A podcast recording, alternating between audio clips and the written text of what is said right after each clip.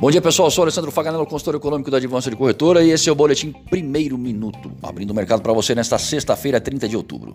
Dow Jones Futuro operando em baixa 0,65%, Europa, Frankfurt, baixa de 0,11% e na Ásia o índice CSI 300 da China encerrou em baixa de 1,63%. O comportamento do dólar ante as principais moedas no exterior é de baixa de 0,12%. No Brasil, vez da taxa de desemprego até agosto e o índice de preços ao produtor de setembro, ambos às 9 da manhã.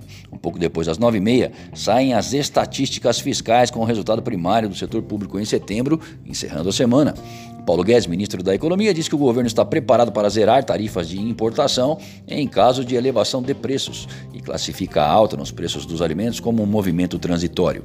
Na zona do euro, Dados preliminares apontam um crescimento de 12,7% do PIB no terceiro trimestre, acima do esperado, depois de contrair 11,8% no segundo. Na comparação anual, queda de 4,3% ante contração de 14,8% no segundo trimestre, na mesma base de comparação. Já os preços ao consumidor caem 0,3% sobre o ano anterior e a taxa de desemprego estaciona em 8,3% em setembro. Nos Estados Unidos, dia de renda pessoal e gastos com consumo em setembro às 9h30 da Atividade da região de Chicago às 10h45, encerrando com a leitura final sobre a confiança do consumidor em outubro às 11 horas.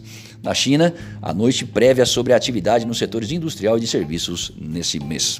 As moedas ligadas a commodities sofrem e o preço do petróleo cai à medida que se avolumam preocupações das novas restrições, sobretudo na Europa, o que afetará a demanda.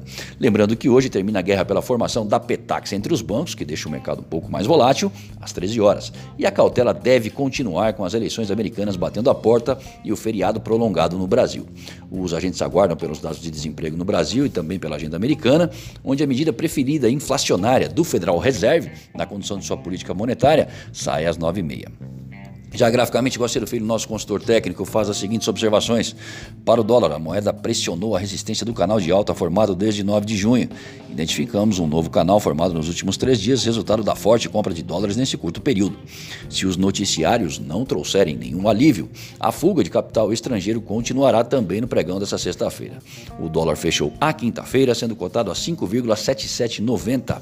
Já para o euro, o que por cinco meses foi um topo histórico de 6,70, se consolida como um importante suporte. Com queda de 0,5%, a moeda da zona do euro fechou a quinta-feira sendo cotada a 6,7142, após o BCE expor seu plano de recompra de títulos até meados de 2021. Desejamos bons negócios e fiquem atentos ao boletim segunda hora até às 14 horas.